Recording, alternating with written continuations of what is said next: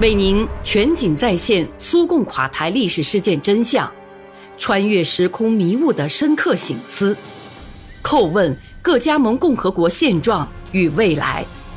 请听《大国悲剧：苏联解体的前因后果》。第二个需要使用强力手段，但又不想流血的人，就是戈尔巴乔夫。从一九八九年夏天起。特别是当俄罗斯的领导权落到叶利钦掌握之中后，就看得特别明显。苏联总统的权力正迅速地离他而去，就像沙子从指缝间漏出一样。于是他开始像无头苍蝇似的乱撞，一会儿要求苏联最高苏维埃给他增加权力，一会儿又有道理没道理的到处发表演说，又是修改宪法，又是建立总统委员会。结果是八个月后，他被搞下台了。有爱说俏皮话的人挖苦说，总统委员会是个早产儿。到了一九九零年末，戈尔巴乔夫撤销了作为国家主要管理和执行机构的苏联部长会议，代之以苏联内阁及总统的办事机构，同时还设了个副总统的职位。国家实际上已经失控了。而在一九九零年三月十一号之后，立陶宛实际上已不再从属于中央。考虑到该共和国局势已经失控，而政治上的说教又丝毫不起作用，所以在该国必须实行总统直属管理制。我相信，苏联最高苏维埃会同意这样做。代表们看到国家局面如此危险，便毫无阻力地满足了戈尔巴乔夫的一切提议。这样一来，他们就应当对立陶宛的事态负全部责任了。但他们却不想负责。一旦出现尖锐的局势，比方像在迪比利斯那样，戈尔巴乔夫就总想躲到一旁。关于总统直属管理的建议，不仅来自莫斯科，也来自立陶宛。法学博士库切罗夫教授见证说：“我要揭露一个至今还很少有人知道的秘密。在维尔纽斯发生流血的星期天的前三天，就是1990年1月10号，立陶宛民主力量大会代表团，我是其中的代表之一。”到莫斯科去会见了戈尔巴乔夫，这次会见是他亲自安排的。由于我们未能按时赶到，戈尔巴乔夫派尼沙诺夫接待我们。我们只有一个请求，在立陶宛临时实行总统直属管理。我们相信，只要戈尔巴乔夫和兰德斯尔比尔斯基直接对话，对立双方的激动情绪就会平静下来，灾难性愈演愈烈的流血冲突的危险就会远离人们。可尼沙诺夫说：“总统知道立陶宛的情况，毫无疑问会采取措施。”然后他告诉我们，遵照总统的指示，已经起草了关于实施总统直属管理的命令。但是戈尔巴乔夫并没有签署这个命令，而兰德斯比尔基斯身边有美国和德国的蜂拥而至的顾问们，准确的说，就是一帮职业间谍。他们通过媒体将局势炒得热到极点，萨尤基斯分子很渴望流血。遗憾的是，流血终于发生了。一九九一年一月十号，悲剧发生的前三天，戈尔巴乔夫签署了致立陶宛最高苏维埃的呼吁书，其中说，实际上局势已进入死胡同。他特别注意到。苏联各机构收到成千上万的来信，要求在共和国恢复宪法秩序，实行总统直属管理。接着又是一通说服、劝诫和警告，要求立陶宛当局要懂得他在共和国人民面前应承担的全部责任。一月十二号，在戈尔巴乔夫主持下召开了联邦委员会的会议，研究了立陶宛共和国的形势问题。会议强调。首先要采取政治方法解决这一点至关重要。会议采纳了总统的建议，向立陶宛共和国派出联邦委员会代表，弄清当地形势，并研究提出应采取何种措施的建议。维尔纽斯事件之后的一月十四号，在苏联最高苏维埃会议休会期间，戈尔巴乔夫会见了记者，试图说明自己的立陶宛政策。他强调说。他一直努力想以政治手段将事态的发展拉回宪法轨道，但受到巨大压力，包括来自苏联最高苏维埃的压力。同时，他还宣称，他不想实行总统直属管理，决定采用虽很严厉，但仅限于对立陶宛最高苏维埃提出警告的做法。总之一句话，我是凌晨才得知出事了，发生悲剧的消息对所有的人都是个意外。一月十七号，星期四，所有中央一级报纸都发表了苏共中央政治局关于立陶宛苏维埃社会主义共和国事件的声明。声明对戈尔巴乔夫向立陶宛最高苏维埃发出的呼吁给予了正面评价。声明还说。立陶宛共和国的广播电视本应促进建设性对话，但相反却是在不断使情势激化，宣称立陶宛与苏联正处于战争状态，并把苏军视为占领军。政治局文件最后再次呼吁以政治方法解决问题，在评估共和国发生的事件时应表现出慎重的态度等等。一月十八号，星期五。《真理报》头版几乎以整版篇幅报道了波斯湾事件，以美国为首的西方国家对伊拉克的目标实施了打击，而立陶宛只占了版面一个不起眼的角落。就这样，伊拉克似乎成了比自己内部最最迫切的问题更为敏感的焦点。当天，《真理报》的头版还发表了一篇在那些日子似乎轰动一时的材料：咪咪猫和猪猪狗。如此看来，戈尔巴乔夫对待一月十三号立陶宛事件的态度表明，他是一次又一次的在回避类似的事件，给人的感觉是，他是个旁观者，对一切都采取隔岸观火的态度。我很了解当时国家领导办事的章程，绝对相信，诸如向出事地点派遣部队的决定，没有国家总统的同意是不可能做出的。我在撰写本章时，读到许多有关事件的报道和材料。那些捍卫立陶宛宪法制度的人，还有那些卖力破坏他的人，都异口同声说，戈尔巴乔夫了解一切情况。有些人还证实说，戈尔巴乔夫曾和分离主义者有勾结。这一点虽难以相信，但这个说法却始终阴魂不散。波罗的海沿岸地区国家的局势被西方及其特工部门所利用。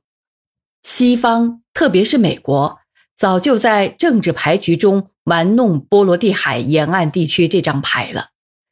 整个战后时期，特别是冷战年代，他们找到各种原因和借口向苏联施压，其中包括人权、民主、反对集权政治等问题。我看。那边有些政治家甚至未必知道苏联各加盟共和国位于何处，但这些问题却是他们为了达到自己的目的，随时准备给世界各国端出来的一道现成的菜。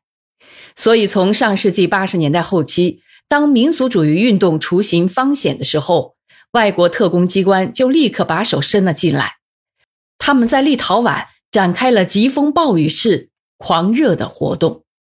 现已确知，正是西方特工机关操纵了兰德斯比尔基斯的行动，也真应该佩服他们，把整个行动从策划到实施都干得非常漂亮。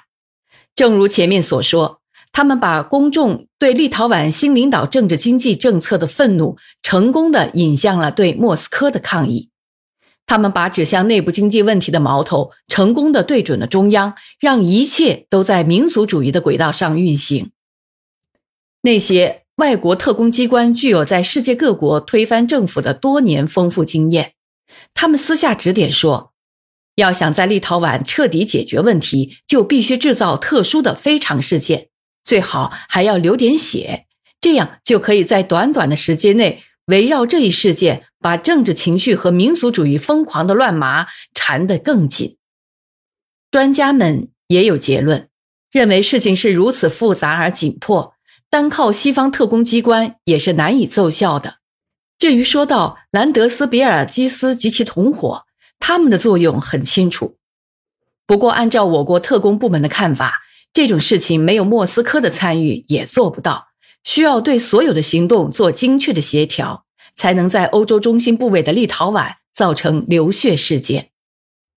为此，我要再次引用叶尔马拉维丘斯教授的话。